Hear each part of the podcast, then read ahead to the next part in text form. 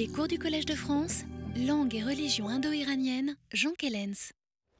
Bonjour mesdames, messieurs. Eh bien, nous allons reprendre notre investigation après l'avoir d'ailleurs déjà poursuivie hier grâce à mon collègue Antonio Panaido. Euh, je voudrais, euh, nous avons terminé un peu hâtivement euh, la conférence précédente la semaine dernière en faisant une rapide lecture pour relever quelques anomalies dans ce texte Yasna 29 que l'on a baptisé la plainte de l'âme de la vache. je voudrais toutefois, je n'y reviens pas, hein, nous, allons, considérer que le sacrifice sanglant j'ai tenté de vous montrer les raisons pour lesquelles il était impalpable, pourquoi il était difficile de le cerner dans le texte.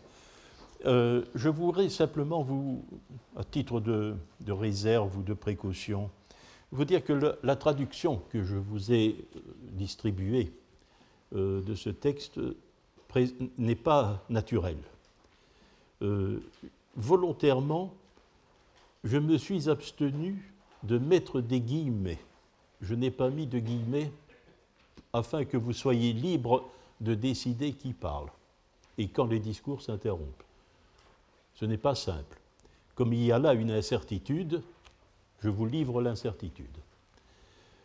Euh, l'autre particularité, c'est sans doute cette strophe où il est question, euh, où Ahura Mazda, strophe 5, je crois, je n'ai plus le texte sous les yeux, euh, où Ahura Mazda murmure les préceptes qui ont été mis en pratique et ceux qui le seront. J'ai traduit Daiva, le nom usuel des démons, par Dieu. Je l'ai fait exprès. C'est peut-être une mauvaise traduction. Mais euh, dans, si nous n'avions que cette strophe où l'on parle des Daiva, rien ne nous indiquerait qu'ils sont négatifs. Bon, alors, euh, c'est une traduction qui met en lumière les anomalies. Ce n'est pas une traduction correcte. Hein, je vous donne cette, euh, cette, information à titre de, précaution. Elle est didactique, si vous voulez. Bon, alors, il y a une autre question rituelle qui devrait nous retenir. C'est la question du hauma, hein, ce jus pressuré, le soma indien depuis Haug, qui lui euh, pensait pourtant que le sacrifice sanglant restait pratiqué, on pense que Zarathustra, pour donner ce nom à l'auteur des Gathas, portait condamnation sur l'usage euh, du hauma, de la, euh, de la, liqueur enivrante. Et Jacques Duchesne d'Imain, à 101 ans, a publié dans, la dernière, dans le dernier volume de Studia Iranica un petit article où il défend à nouveau cette hypothèse. Euh, où il défend à nouveau cette hypothèse. Alors, euh, la question du Hauma, comment se pose-t-elle? Il y a dans les Gathas deux passages, deux strophes, qui peuvent être interprétés comme une condamnation. Ce n'est donc pas tout à fait la même chose que le sacrifice sanglant. Il y a euh, des indices textuels. Euh, je ne vous ai pas donné le texte, je vais euh, régler la chose moi-même avec la. parce que ça, tient un peu de mots. La première strophe, donc la condamnation du Hauma, c'est le Yasna 32, 14. de mauvais prêtres, ceux qui sont toujours désignés comme les mauvais prêtres, les carapanes et les kavis. Ils ah, comment traduire? Ils font brûler, ils rendent clair, ils rendent limpide, Sauchayat, Sauchayat, ce mauvais prêtre qui fait flamboyer. Durauschen, quelque chose qui est qualifié de Durausha.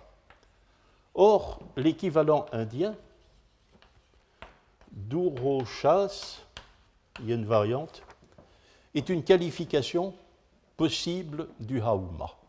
On ne sait pas ce que ça veut dire. Euh, vous trouverez des traductions contre lesquelles je vous mets en garde, même parfois sous des plumes en principe extrêmement euh, compétentes. Euh, avec la brève, ici, il n'est pas possible que ce soit Doura. euh, Doura veut dire lointain. L'interprétation, ça paraît naturel. Hein. Le Hauma qui tient la mort lointaine. Ben non, ça n'est pas possible. Il faudrait un nulon. Une autre hypothèse, en partant, cette fois-ci, non pas de la vestique et de son nulon, mais en partant euh, de la forme indienne, ce serait d'y voir le préfixe négatif douce, contraire de hu. Ça paraît normal pour le mot védique parce que le sandi est naturel.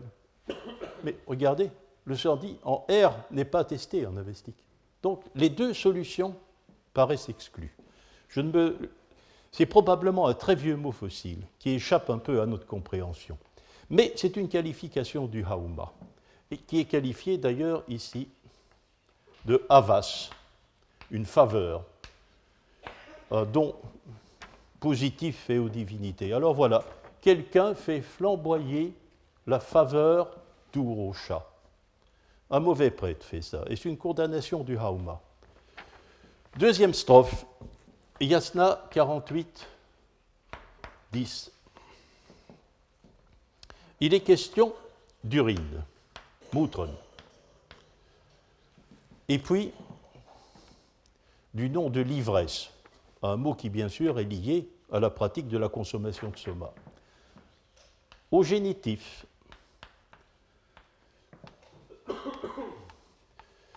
on l'a fait, on l'a fait, euh, il est parce qu'il est tentant de le faire. On a pensé qu'ici, Zarathustra injuriait le Hauma en disant pisse de liqueur. Pisse de liqueur, oui. Mais le mot Madaria, euh, c'est absolument illégitime. Euh, n'est-ce pas, un, élève de l'école primaire sait que dans piste de liqueur, liqueur est apposé, donc qu'il doit se mettre au même cas euh, que le nom de l'urine. Le génitif n'est pas possible. Donc c'est autre chose. Il est question de l'urine de l'ivresse. Donc on peut imaginer des choses plus pharmacologiques. Hein c'est que le hauma donne une, est diurétique ou fait produire, ce n'est pas négatif, cela, hein, euh, une urine d'un type particulier.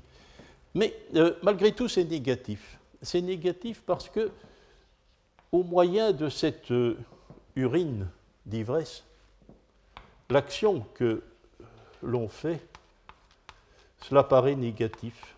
C'est le verbe rup, urupayeiti, rup. Or, roup signifie donner la colique, donner la colique, rendre malade, donner des maux de ventre. Donc il s'agit l'urine d'une ivresse, d'une ivresse qui produit aussi des coliques et des maux de ventre. Euh, on doit à Helmut Humbach une relativisation euh, de ce qui apparaît bien comme des condamnations. C'est d'ailleurs contre cette position de Humbach que Duchesne Villemin est intervenu l'an dernier euh, pense que ce qui est en cause, c'est une certaine pratique euh, de, euh, de, la consommation de Hauma. C'est une dispute interne à, des pressureurs. Hein. Tout le monde pratique l'offrande de Hauma, mais pas de la même manière. Ce qui paraît justifié par l'Avesta récent, où là aussi, la seule pratique admise, c'est le Hauma qui est dit Yogava nous avons déjà parlé de cela, c'est-à-dire le hauma qui est mêlé de lait, qui est mêlé de lait. Euh, je vous avoue que je pense que Humbar a raison. Euh, le, pressurage du hauma est une pratique culturelle qui est dans la Vesta problématique, qui doit être réglementée. Or, euh, nous avons des indications que c'est certainement cela si nous, si nous comparons avec certains certaines distinctions qui sont faites dans le Rig Veda, où l'on distingue deux types de sauma, mais là, dans le Rig Veda, les deux sont également favorables. Or, l'un est très intéressant parce qu'on distingue entre le sauma qui est shuchi, ah oui, shuchi, sauchayat, n'est-ce pas? Sauchayat. C'est-à-dire, euh, c'est la même racine. Euh, je pense que c'est le soma clarifié le, soma limpide, le soma pur. Hein, soma pur. Euh, c'est donc la pratique de consommer le soma pur qui serait concernée. Et l'autre variété de sauma, de hauma, c'est dialectalement différent du point de vue lexical, mais l'autre sauma, il est dadi, composé à shir. Dadi à shir. Il est mêlé de lait, et d'ailleurs même de lait caillé. Donc l'opposition, c'est un hauma clair, limpide, euh, clarifié, et un soma qui est terni par le lait. Le lait qui a d'ailleurs, semble-t-il, pour effet de remédier à ceci, euh, au maux de ventre quand on le consomme. Alors voilà euh, comment le problème du soma se pose. Je voudrais ici maintenant faire intervenir autre, d'autres considérations. Ceci, c'est la, discussion classique, la discussion traditionnelle dans notre discipline. Interdiction du, sauma, hauma pleine et entière, ou au contraire, interdiction d'une pratique très particulière. Mais euh, comment les choses se passent-elles dans le rite du yasna récent? Comment cela se passe-t-il? Il y a trois pressurages et trois offrandes de hauma. Premier pressurage, ce n'en est pas un. Le soma a été pressuré avant le sacrifice. Il n'est pas pressuré sur l'air sacrificiel. Mais euh, on va lui dédier, tout au début du yasna, excusez-moi, yasna 9 à 11-10, à 11-10, on va lui dédier un, éloge, d'où le nom en moyen perse rémanent de Homestome, éloge de Hauma. Le prêtre boit le Hauma, il boit, il l'offre pas aux dieux, deux gorgées. Deux gorgées. La première est censée y avoir un effet exaltant sur la pensée. Un effet exaltant sur la pensée. Euh, au moment où le prêtre a bu, le mot pensée va devenir euh, omniprésent dans le texte. C'est un effet, ça fait grandir sa pensée, ça donne de la dimension. Il devient capable de comprendre les textes et de les réciter avec une science parfaite. Puis, à la fin, toute dernière strophe, il boit une deuxième fois. Il boit une deuxième fois. Et cette fois, il attend de cette euh, deuxième, euh, deuxième ingestion, euh, c'est une attente eschatologique. Il en attend l'immortalité, la, la, possibilité d'entamer le sacrifice, de parler au Dieu et d'obtenir à la fin l'immortalité. Mais vous voyez la pratique, c'est la pratique indienne. pour le prêtre qui boit le soma deux fois, il assimile la pensée de Soma. Soma est le savant par excellence, celui à qui l'on dit à ah, toi, tu n'as pas besoin d'un commentaire comme moi pour comprendre un texte. Tu n'as pas besoin. Tu le comprends tout de suite. Hein. Tu le comprends même quand il y a incendie. C'est le, savant, des, le, savant ça, c'est l'assimilation de la pensée du Dieu. Mais aussi, lorsque le prêtre boit, il dit au Dieu Je te donne mon corps. Il y a substitution du corps substitution du corps parce que soma, c'est une plante. Il faut la presser, donc la détruire. On lui fait perdre son corps, le détruit, il meurt. En l'ingérant, en ingérant le jus, le colostrum de la plante, le prêtre va donner à Hauma un corps de substitution, le sien. Ça, c'est la première offrande de Soma, qui n'est pas une offrande au Dieu, c'est l'ingestion du prêtre. Et il n'y a pas de pressurage. Le pressurage est préalable. Ensuite vient un texte qui s'appelle le Homast. C'est aussi un préliminaire. C'est le début du yasna, du yasna 22 au yasna 27. Homast. Homast signifie la consécration de Hauma. Premier terme, Hauma, et Avisti,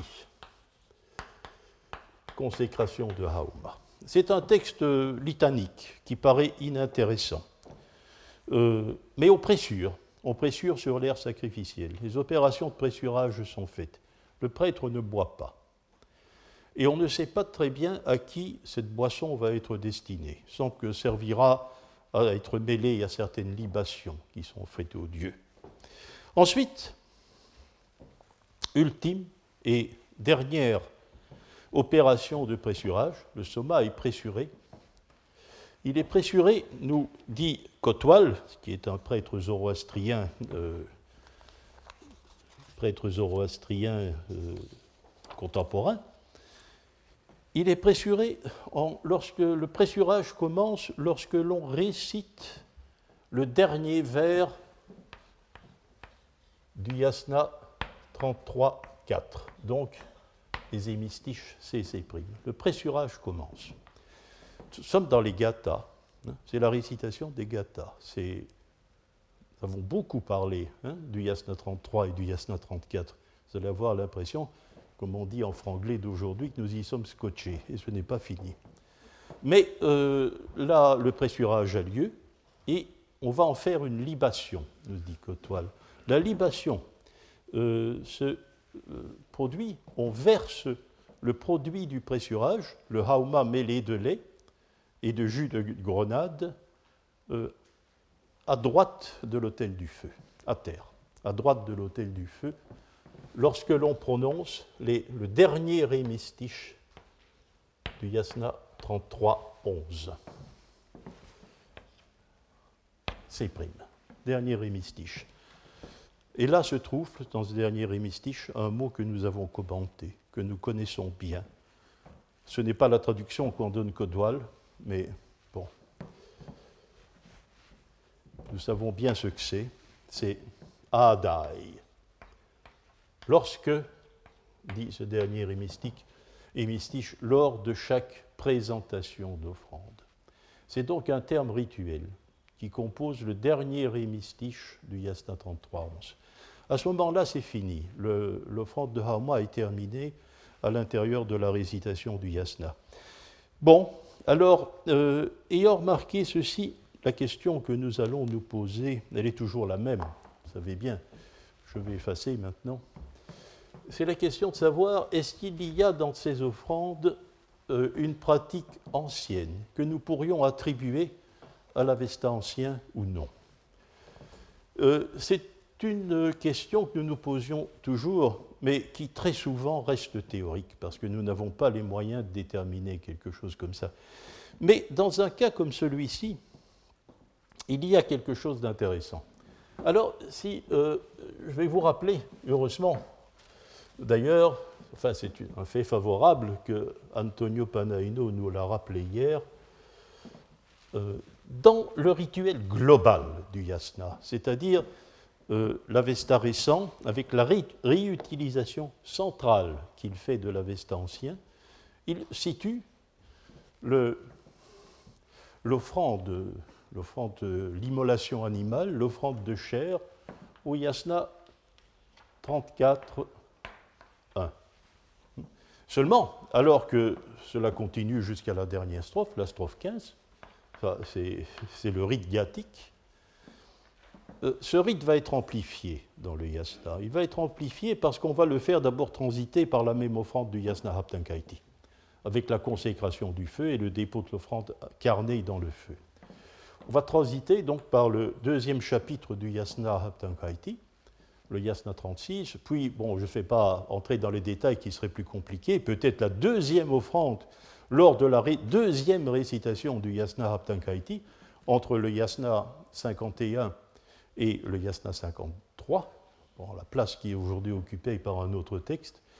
Et alors, on fait, on continue, on amplifie l'opération jusqu'au Yasna 58. Donc, le petit rite, le bref rite ghathique, ce n'est pas un petit rite, c'est le rite essentiel probablement.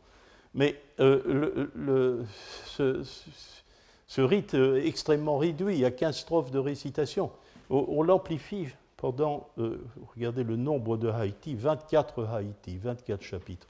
Ça devient le rite central. Alors, est-ce qu'on ne pourrait pas éventuellement imaginer que jusqu'au Yasna 33-14, la dernière strophe, dans l'Yasna 34.1, on aurait une amplification parallèle euh, de l'offrande de Sauma, de Hauma. Alors que le, Yasna 33.14, euh, on nous dit l'offrande commence en réalité euh, au Yasna 33.4. Dernier vers. Bon, ne l'aurait-on pas amplifié à partir du Yasna 9 Eh bien, quelque chose nous invite à le penser. Euh, je vais essayer de vous, je vais vous rappeler Euh, nous avons parlé de ce texte, mais à une époque où le fait ne m'avait pas encore frappé. Nous avons parlé à deux reprises, parce que deux faits m'ont frappé entre-temps. Euh, c'est le Yasna 27. Yasna 27. C'est donc le dernier chapitre du Romast, la deuxième offrande de Hauma. C'est la fin. Euh, le texte va progressivement se développer pour devenir autre chose. Et cette autre chose sera le début de la récitation euh, de l'Avesta ancien, avec Yasna 27, 13, qui est euh, la le premier texte de l'Avesta ancien, c'est-à-dire l'Ahuna Vairia, la, strophe unique, la formule Ahuna Vairia, et puis le Yasna 28, c'est le début de la récitation des Gathas. Donc nous sommes au seuil de la récitation de l'Avesta ancien. Or, que se passe-t-il dans ce Haumast? Eh bien, euh, je vais vous en faire une petite vue synoptique. Euh, dans, ce dernier chapitre du Haumast, la strophe 1 et 2, ce sont des textes antidémoniaques. Euh, c'est une prise de parti pour Ahura Mazda contre les démons. Le prêtre, d'ailleurs, euh, aujourd'hui encore, mais dans tous les Nirangs, à ce moment, agite le, pressoir à Soma comme s'il s'agissait d'une arme. Il le fait retentir sur les parois du, euh, pressurage. Le pressurage ancien, c'était des pressoirs. Mais disons, sur les, il, fait du bruit avec le pressoir. Euh, d'une part, pour la strophe 1, snatai, dit-il, pour frapper pour frapper, ben, pour frapper les démons, tuer les démons. Donc le pressoir lui sert à symboliquement tuer les démons. Deuxième strophe, l'inverse, la mise en opposition, comme toujours. La Zweiteilung, comme disait Nuberg, ben, dès qu'on fait quelque chose de mauvais, il faut faire quelque chose de bon, et dès qu'on fait quelque chose de bon, il faut faire aussi quelque chose de mauvais. C'est un système dans les gathas. Et ça, c'est Fradatai, pour accroître, pour augmenter Ahura Mazda et toutes les divinités. C'est le début du. Ce sont les dernières opérations du pressurage en cours aussi. Alors, on va avoir autre, autre chose va se développer. Autre chose va se développer. Si euh, pendant euh, les strophes 6 euh, et 7, ici il y a une citation gathique entre temps. Strophes 6 et 7, euh, c'est une, invocation immédiate au dieu Srausha. Au dieu Srausha. Ça, nous en avons parlé il y a deux ans. Je n'avais pas relevé la, euh, auparavant, lorsque je vous avais parlé du Yasna 27 pour la première fois, je n'avais pas été frappé par la présence ici du dieu Srausha. Je l'ai été il y a deux ans. Et je vous expliquais les choses comme ça. Le dieu Srausha, c'est le dieu qui incarne les sonorités du rite.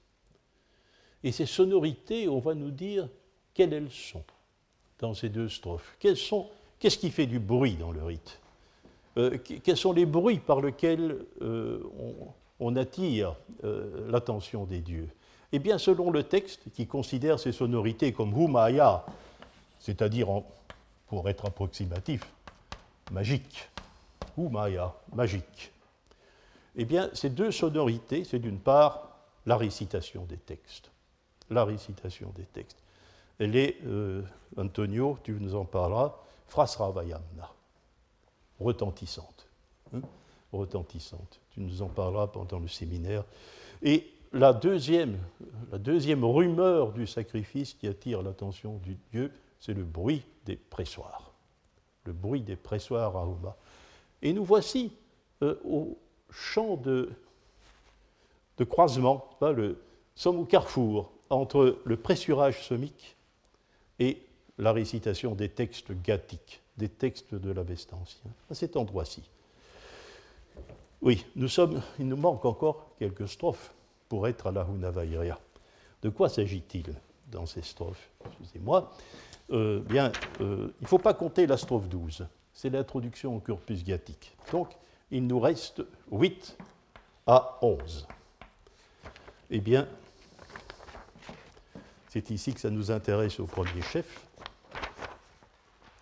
c'est la citation pure et simple du Yasta 33, 11 à 14. 33, 11 à 14.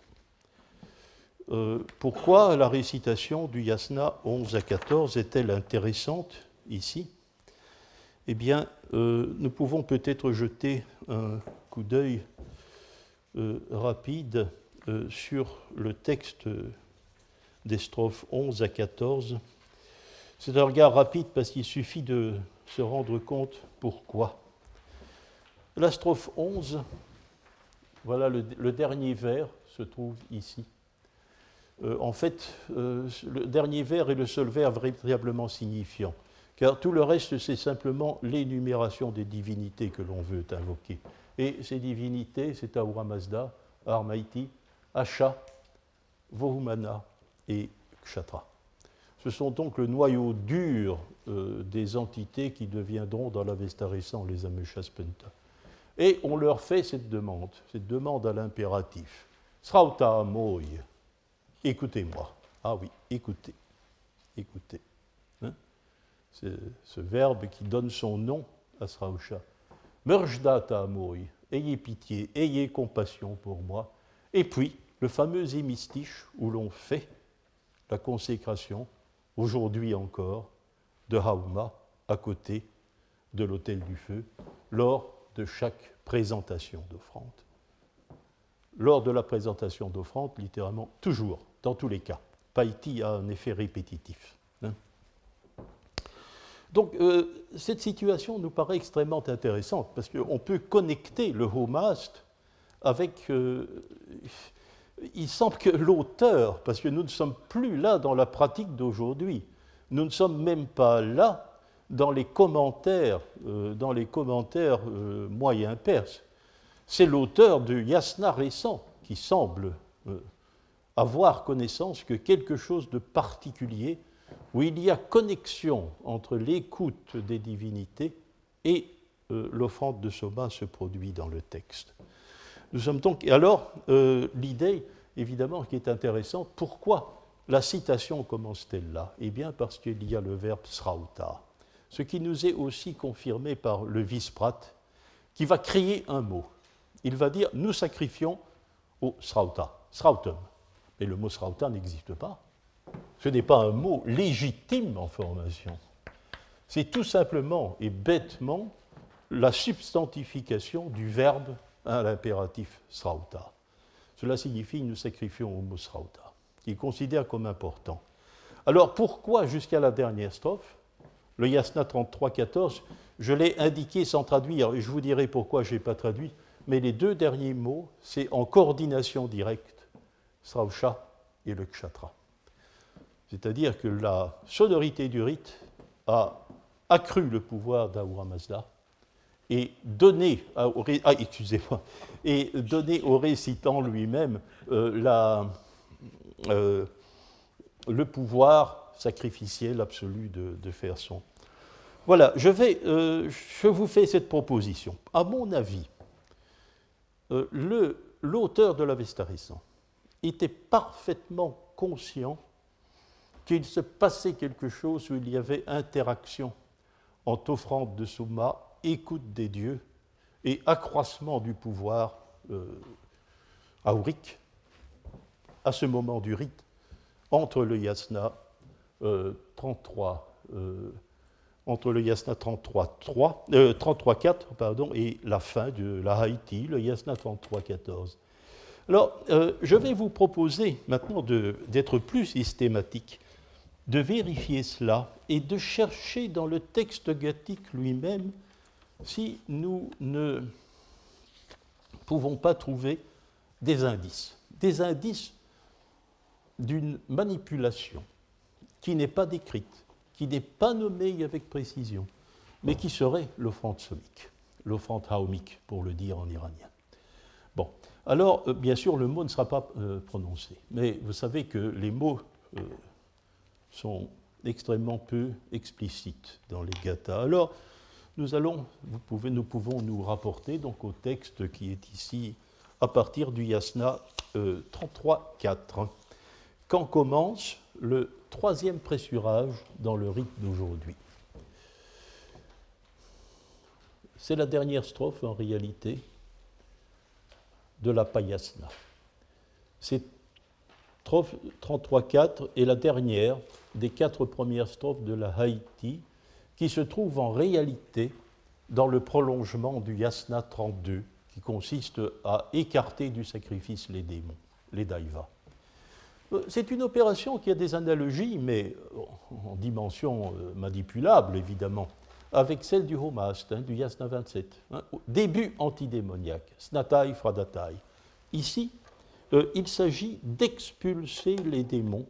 C'est la dernière strophe où l'on s'occupe d'expulser les démons avant de passer à autre chose. La rupture sera abrupte, comme nous allons voir, mais c'est une expulsion a, dont je vous invite à regarder les termes. Euh, il s'agit donc Yazai Apa. Je veux expurger ton sacrifice à toi, Ahura Mazda, ton yasna. Euh, il faut restituer le mot. Il est interne. Il est interne au verbe papa yazai, car toi est le pronom possessif, ton. Euh, de, de, c'est l'antonyme exact de Sausha, qui va jouer un rôle dans la suite du texte de la mauvaise pensée. Bien sûr. Euh, à partir de cette strophe, d'ailleurs, la strophe suivante, la bonne pensée va devenir, comme nous allons le voir, un thème véritablement euh, permanent. Chaque strophe mentionnera le nom de la bonne pensée. Tare Maïti, l'antonyme exact d'Armaïti.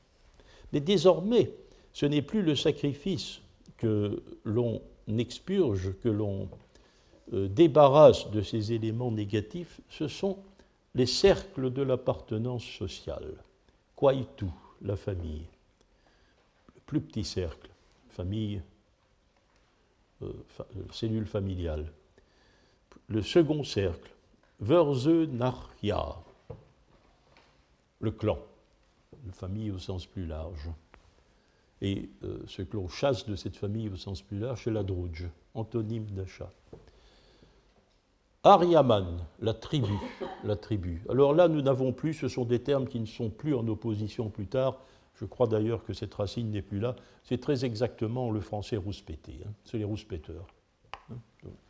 Donc, euh, ceux qui ont un esprit négatif. Et puis alors, euh, de la pâture de la vache, nous y voici à cette fameuse pâture. Hein, euh, on va, il faut en chasser le pire procédé mental. Quoi que ce soit que l'on entend par là. C'est la fin de la payasta et l'on commence dans le rite d'aujourd'hui à pressurer. N'y a-t-il rien dans les textes récents sur le, sur Hauma qui nous rappelle ceci, cette transition d'une opération euh, antidémoniaque euh, à euh, autre chose?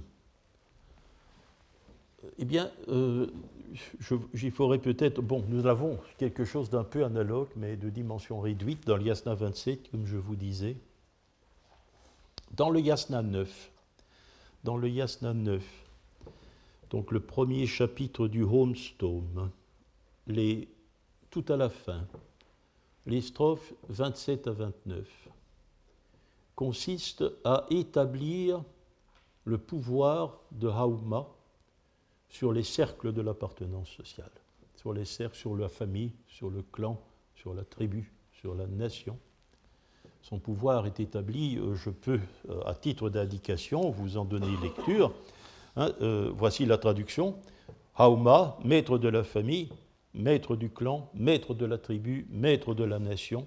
Et alors on lui demande ceci, s'il y a dans cette famille, dans ce clan, dans cette tribu, dans cette nation, un homme qui veut nous soumettre au tort ôte lui la vivacité des pieds, obstrue lui les oreilles et rend sa pensée indécise, etc. D'autres malédictions suivent, malédictions euh, qui doivent être comprises, je le crains bien, je vous l'ai déjà dit, comme euh, des menaces de supplice, en réalité. Crever les yeux, euh, percer le tympan, etc. Bon, je crains que ce ne soit ça. Mais donc il s'agit d'écarter des éléments négatifs des cercles de l'appartenance sociale.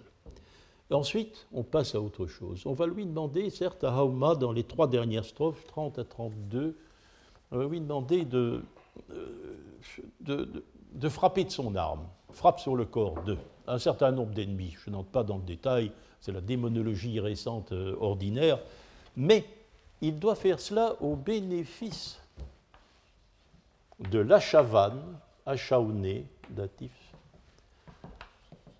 Nashemnaï. Littéralement, qui va atteindre, qui va atteindre.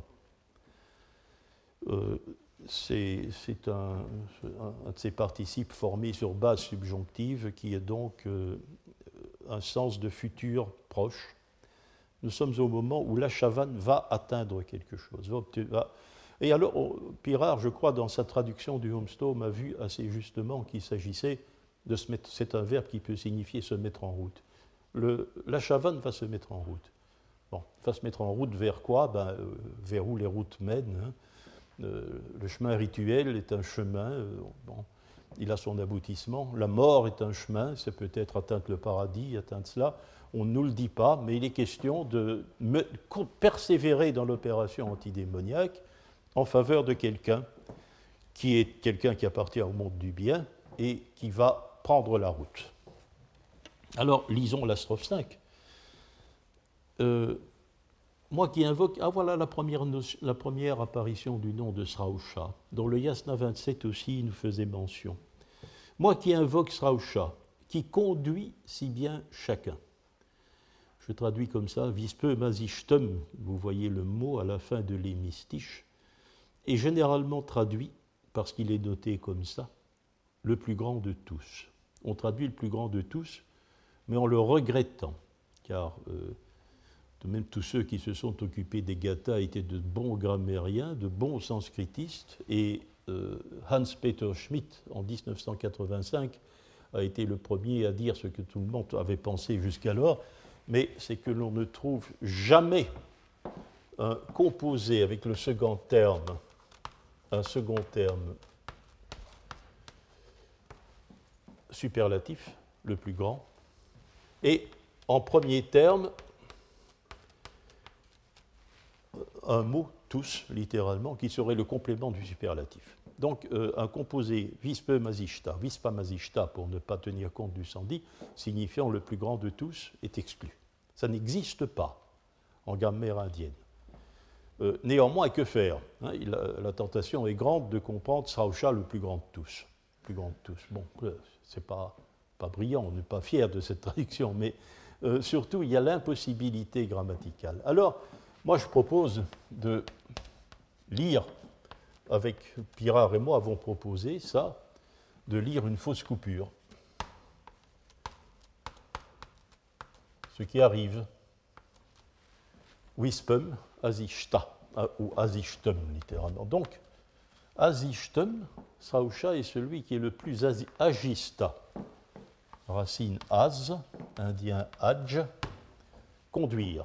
Ah oui, s'il est question de prendre la route, le verbe conduire, ça a tout de même un sens. Hein. Alors, bah, il conduit tous, hein, il conduit chacun. Euh, j'invoque donc euh, Srausha qui conduit si bien chacun au moment de dételer, au moment où mes chevaux ne sont pas harnachés. Après avoir atteint le pouvoir de la bonne pensée sur la longue vie, au bout des chemins directs jusqu'à l'agencement, là où, au Mazda, habite l'Ahura. Voilà l'apparition du chemin. On parle de toute autre chose que de l'opération antidémoniaque. Un moment arrive, différent dans le rite. C'est le moment où l'on va aller vers les dieux. On va aller vers les dieux. Je vous fais remarquer autre chose, j'en ai déjà parlé au séminaire, mais une fois dans chaque gata, toujours dans le motif du chemin, il y a dissociation entre les mots Ahura et Mazda. Mazda intervient au vocatif et Ahuro au nominatif. Il y a donc au bout du chemin un Ahura qui n'est pas Mazda. Qui n'est pas Mazda. Le chemin conduit à un Ahura qui ne peut pas être Mazda. On parle à Mazda, on lui dit Oh Mazda, Bien sûr, euh, nous allons jusqu'à l'Ahoura. Qui est cet Aoura Je laisse la question en suspens un certain temps, au bout du chemin. Euh, et puis l'on continue. Et alors ce chemin, qu'est-ce qu'il va permettre? Le chemin, il va permettre, voici ce que j'attends, moi, le Zautar du sacrifice au cours, moi, le Zautar qui a atteint ces chemins directs, voici ce que j'attends à te voir, d'Archtouch, et à m'entretenir avec toi. Ceci est nouveau. Le chemin conduit euh, dans le monde divin. On va pouvoir voir les dieux. On va pouvoir converser avec eux, dialoguer avec eux. Certainement, euh, jusqu'à ce moment, jusqu'à ce moment, euh, on a parlé aux dieux. On leur a dit, dis-moi ceci. Mais on leur a dit aussi, où êtes-vous? Où êtes-vous? Quand serez-vous là? Dis-moi cela tout de suite. Les dieux ne répondent pas. Les dieux ne répondent pas. Et on ne les voit pas, on ne sait pas où ils sont. À présent, c'est autre chose. Une fois que ces chemins qui mènent aux divinités sont atteints, on va pouvoir les voir. C'est un moment rituel particulier. Et on va pouvoir leur parler, leur poser des questions et recevoir des réponses. Et effectivement, euh, les deux strophes euh, qui, qui, suivent euh, je n'ai pas, pas, demandé que ça y figure, mais ce sont deux demandes directes qui doivent représenter ce que l'on attend de cet entretien avec les dieux. C'est leur dire, allez, dites-moi ce que vous voulez comme offrande, tout de suite, première strophe. Et voilà le dernier vers de la strophe 7.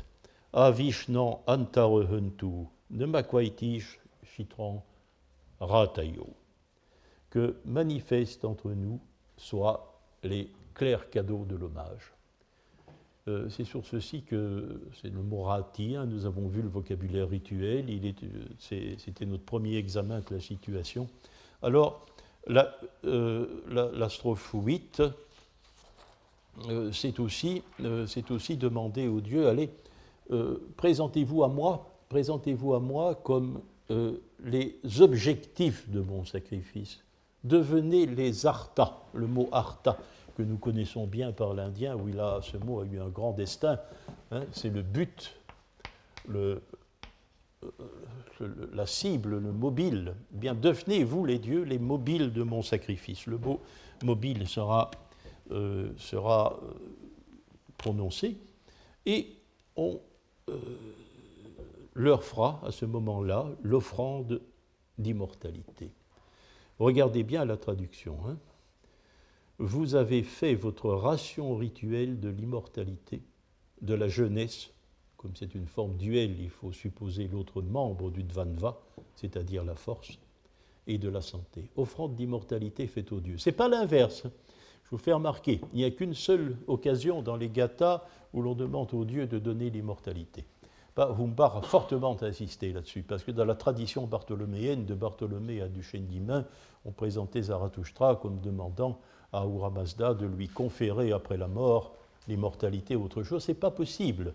Euh, regarde, la, forme verbale ne le permet pas. Hein. Donnez-moi euh, votre immortalité, ça ne va pas. Ce n'est pas possible. Donnez-moi votre immortalité. Euh, cela, demanderait, euh, cela demanderait un verbe moyen. Or, c'est un verbe actif avec le pronom personnel, donc c'est euh, construit en double, en double accusatif. Faites votre ration, faites votre ration rituelle de l'immortalité et des forces annexes. Nous sommes donc au premier, à la première expression de l'offrande d'immortalité, qui est faite aux dieux dans euh, la Gata Ahunavaiti, pour la prendre comme cela. Alors, euh, je ne commenterai pas maintenant le Yasna 33. Euh, les, petits points qui minent la traduction vous laissent bien penser que j'ai des problèmes. Mais il faudra tout de même faire une petite remarque, sans résoudre les mots. Et puis la strophe 10. Vohu ukshya madanka kshatra Ashacha Ushta Tanum. Elle se termine comme ça, cette strophe. Selon mes principes, je ne vous donne que les éléments clairs ou significatifs pour l'instant. Alors, le verbe uksha est un problème. on ne peut pas y voir effectivement un impératif adressé au Dieu. On ne peut pas demander au Dieu fais croître mon corps. Uksha n'est pas transitif, c'est croître, intransitif. Vous me direz oui, mais il y a tout de même l'accusatif du mot Comment expliquez-vous ça?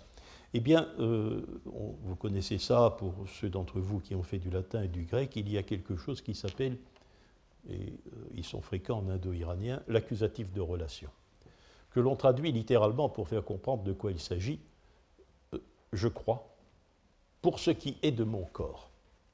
Pour ce qui est de mon corps. Accusatif de relation. Ce n'est pas un objet direct, c'est une autre perspective des choses. Euh, c'est quelque chose qui est fréquent dans, euh, dire dans, le formulaire, dans la terminologie indo-iranienne. Donc, je veux faire croître mon corps, je fais croître à volonté mon corps euh, par la bonne pensée, le kshatra, le pouvoir et l'agencement. Euh, c'est un moment intéressant on peut remarquer que pour la première fois dans notre texte, l'on parle de quelque chose de matériel, le corps. Le corps apparaît. N'oublions pas ce que fait le Zautar dans le Homestone. Il donne son corps à Hauma. Or, ce corps qu'il va donner à Hauma à deux reprises, d'abord pour lui donner l'exaltation de la pensée, ensuite pour obtenir lui-même l'immortalité, ce corps est, dit le, le Zautar lui-même, Hurauda, bien grandi, bien grandi. L'idée de la croissance du corps, elle est double, hein, elle est double. Euh, d'abord, il semble, d'après les textes védiques eux-mêmes, que c'est un des effets de la gestion de Hauma. On a l'impression de devenir très grand. C'est, semble-t-il, quelque chose. C'est un des rares effets que nous connaissions. L'impression que le corps devient énorme, touche les cieux, c'est, une, idée. Et d'autre part, euh, le Zautar aussi, vous voyez les forces d'immortalité, la jeunesse. Hein. Hurauda, c'est, le corps dans, à la perfection de la vie humaine. 15 ans pour, euh, pour les gens de la Vesta. Eh bien, le Zautar qui boit, qui boit le Hamma retrouve son corps de 15 ans. Retrouve son corps de, jeune de 15 ans. Donc il y a quelque chose, une petite aussi euh, connexion ici avec le culte de Hauma. Euh, donc alors nous avions le Yasna 33.11, je, je l'ai commenté tantôt, c'est l'effet déclenchant de la citation du Yasna 27, écoutez-moi, mais j'ai tout de même euh, fait figurer dans l'invocation le fait qu'Acha ici était fradat gaitum. Il multiplie les êtres vivants. Voici une deuxième notation matérielle. Deuxième notation matérielle. Le monde matériel fait son apparition dans la Gata. Alors, euh, la strophe, euh, excusez, oui, excusez-moi, j'étais un peu perdu, maintenant je reprends le fil. Et euh, à ce moment-ci, on passe à euh, une série d'impératifs où l'on fait des demandes à Mazda. Alors, on lui dit, c'est le début de la strophe, strophe 11, Lève-toi devant moi, ô Ahura, prends la force, prends la force. Pas, pas encore la donne, le verbe est moyen cette fois. Et le verbe moyen avec un seul accusatif, c'est prends pour toi, prends pour toi. Donc, on rappelle l'offrande d'immortalité. Mais ce qui m'étonne un peu, moi, ici, euh, il faut, être un peu sensible à cela aussi, c'est le verbe. Lève-toi. Qu'est-ce que cela veut Uz'ar. Uz'ar. Impératif. Le verbe ut'ar. Ut'ar en, en védique, mouvement vers le haut, se mettre en mouvement, mets-toi en mouvement vers le haut euh, avestique récent uz, ar, c'est le verbe emblématique du lever du soleil. Verbe emblématique du lever du soleil. Euh, ici, le chantre parle à Ahura Mazda comme s'il était le soleil. Euh, attendons, attendons, on ne peut rien dire d'autre. Reçoit l'immortalité tu te lèves. Oui, alors euh, la strophe 13, j'ai omis, vous m'en excuserez, de vous citer ces premiers mots. De vous citer ces premiers mots. J'aurais dû. J'aurais dû. C'est une inadvertance, mais ce n'est pas bien grave, je vais vous les donner. Euh, ce que vous avez là, c'est le dernier vers. C'est toujours une, un ordre, une demande faite à Mazda, et elle est exclamative. Euh, et on lui dit à Mazda, Ravdrai, Ravdrai, à l'aide, au secours en quelque sorte. Viens notre aide mais sur le mode exclamatif. Pour le soutien, littéralement. Hmm? Pour le soutien. Ravdai. Et ce qui est absolument exceptionnel, on ne l'appelle pas Mazda. On ne l'appelle pas Mazda. On l'appelle, c'est un, un, un vocatif, Vuru Sha Shade.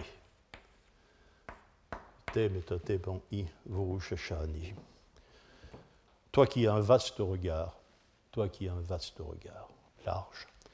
C'est une épithète bien connue du Rig Veda. Uru correspond à. Et second terme, chaque chasse, l'œil, le regard, chaque chasse. Or, je peux vous faire, vous devinerez, hein, si je vous demande de qui dit-on ça. Euh, ce qui invite tout de même à prendre Uza Rojva au sérieux, c'est le soleil, bien sûr.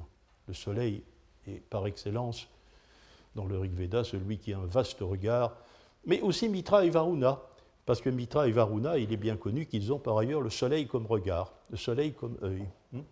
Donc euh, la, connexion solaire reste une fois que cette offrande est faite. Et c'est à ce moment que lors de la dernière strophe, celle qui va se terminer par l'association entre Sausha et le pouvoir, eh bien, euh, Zarathustra fait à Mazda un premier cadeau, littéralement, hein, un premier cadeau. Ce premier cadeau, c'est l'animation de son corps. Le mot corps revient, ce corps qui avait grandi, et euh, cette fois, ce que, ce que l'on offre, puisque le corps, si le corps a été offert à Hauma, il n'est plus disponible, euh, il est donné au dieu liqueur, mais euh, on, peut faire le cadeau de l'Ushtanat, ce corps. C'est une des âmes mortelles, souvenez-vous, nous en avons parlé. Ce n'est pas une âme immortelle, c'est une des deux âmes mortelles que nous possédons. Oh, c'est l'animation du corps, ce qui fait que notre corps bouge, que nous pouvons le faire bouger. Il fait il offre l'animation de son corps, et cela aussi, ici, c'est un indice extrêmement précieux pour nous, car lorsque le Homestone se termine, euh, Yasna 11-10, il est suivi d'un certain nombre d'invocations aux dieux, et la dernière, c'est le Yasna 11-18, 11-18, où le Zautar du sacrifice dit, voilà, je fais cadeau, c'est aux Amechaspenta ici, et le verbe ce n'est plus da, donner, c'est le verbe ra, mais c'est un synonyme, je fais cadeau, de l'animation de mon corps. Euh, exactement le terme que vous avez ici, c'est la raison pour laquelle je ne vous donne pas le texte, parce qu'il est tout simplement cité. C'est la citation de ce texte-ci. Donc, à l'aboutissement de l'offrande, de l'ingestion de, de Harma, du homestone, il y a don de la mobilité du corps donc de la mobilité du corps. Et alors il y a ce terme qui doit aussi retenir notre attention. doit retenir notre attention, euh, c'est parvatat. Parvatat. Euh, là, nous manquons de matériel pour euh, arriver à une conclusion, conclusion intéressante. Mais nous avons à quelques reprises l'idée qu'il y a un parvatat du sacrifice. On peut comprendre beaucoup de choses de parvatat. ça veut dire priorité. Hein. C'est le terme abstrait qui est noté, qui est construit sur l'adjectif premier. Mais il semble, d'après le commentaire du Videvdat, un seul passage, malheureusement, en litanie peu signifiante, que l'on oppose un paroitat du sacrifice, c'est-à-dire une première partie du sacrifice. Donc c'est le premier cadeau, cadeau antérieur. Il y en aura un autre qui sera ou paratat, dans un sens qui n'est pas le sien le plus souvent, C'est une déesse hein, ou paratade, dont le sens est un peu problématique. Mais dans euh, cette opposition avec Parvatat, il est clair que c'est ce qui est antérieur, ce qui est postérieur. Il y a donc deux éléments, disparité. Quelque chose que l'on fait d'abord, quelque chose que l'on fait ensuite. Quelque chose que l'on fait ensuite.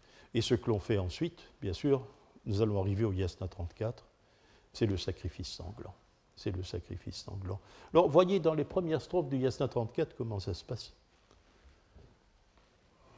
Oh, dans la perspective où il y a eu une offrande préalable de Hauma. Euh, Yasna 34, euh, si vous voulez bien, oui. Euh, voilà. Eh bien, la triade, regardez la triade. Vohumana a été permanent dans toutes les strophes, depuis celle où l'on suppose que l'on consomme le Hauma. Désormais, la triade dit c'est l'acte. Par l'acte, comme nous avons essayé de le montrer, c'est l'immolation animale. Par la parole et par le yasna. La pensée y a disparu. La pensée y a disparu. C'est le sacrifice dans la triade qui occupe sa place. C'est le sacrifice. C'est-à-dire que Hauma a peut-être permis de passer de la pensée au sacrifice. Je fais cette hypothèse si vous voulez bien. Ensuite, regardez bien, toutes les choses qui t'ont été données, toutes ces choses, c'est-à-dire tous ces gestes, tous ces actes, toutes ces paroles et euh, tous ces sacrifices, eh bien, nous te les donnons. Tous te sont donnés, avec un cha, it répartitif, d'une part, d'autre part. D'une part, par la pensée du bon manu, du bon état d'esprit, et d'autre part, par l'acte, l'acte revient de l'homme spenta. C'est un problème, l'homme spenta. Dans l'Avesta récent, euh, un homme, nar, n'est jamais spenta. Ça n'existe pas. Le nar spenta, on le trouve trois fois dans le texte des Gathas. Ceci me paraît intéressant, parce que euh, volontiers, je vous dirais que je crois que c'est d'une part l'ingestion de, de, de Hauma rend le sacrifiant spenta et habilité à procéder à l'immolation animale. Euh, voilà, vous voyez, nous faisons un peu de chemin. Je vous propose ceci. Hein. Je voudrais revenir sur une petite chose parce que j'ai oublié de la commenter. C'est l'Yasna 33.13.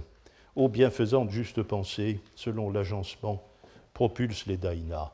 Mais ça, nous, allons y venir. Et je crois que là, nous sommes à nouveau dans le contexte solaire.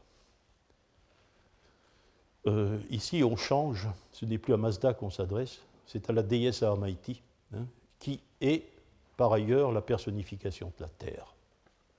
Dans sa version matérielle, et le monde matériel commence à prendre de l'importance avec Tanu, Gaïta, etc., euh, la, déesse Terre euh, doit propulser, comme je l'ai déjà dit, comme une pierre euh, avec une fronde, comme on propulse une pierre avec une fronde, elle doit, propulser les Daïnas.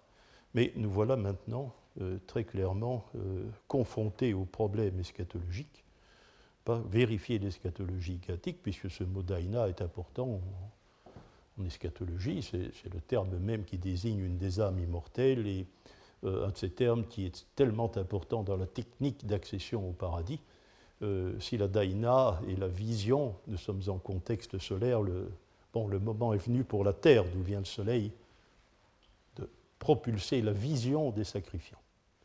Ce qui permettra, si nous revenons en arrière, de euh, revoir, euh, de, voir que manifeste entre nous, strophe 7, soit les clairs cadeaux de l'hommage. Si nous pensons que le lever du jour vient d'avoir lieu, alors on comprend, on manifeste, et on comprend que euh, les cadeaux soient chitra, clairs, visibles, qui se signalent dans la lumière. Voyez que, voilà, euh, je vous remercie. J'ai fait beaucoup d'hypothèses. Je vous ai donné les éléments d'une réflexion qui peut juger qu'ils ne sont pas toujours extrêmement impérieux. Mais euh, ça nous incite tout de même à voir dans les gathas vraiment autre chose que des sermons philosophiques et éthiques. Hein. C'est pas du tout. C'est une autre situation de référence. Merci beaucoup. Retrouvez tous les contenus du Collège de France sur www.colège-2-france.fr.